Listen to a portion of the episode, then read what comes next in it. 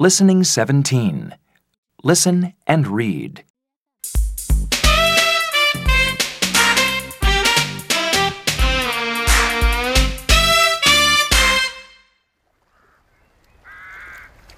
I have lots of fish.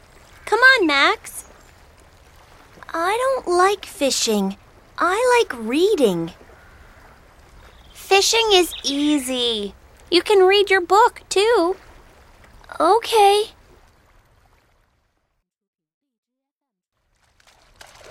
I have a fish. Wow! It's a big fish. Help! Take a photo, Amy. That's a great fish, Max. We can have it for lunch. It's time to go home, Max. Let's stay. I like fishing now.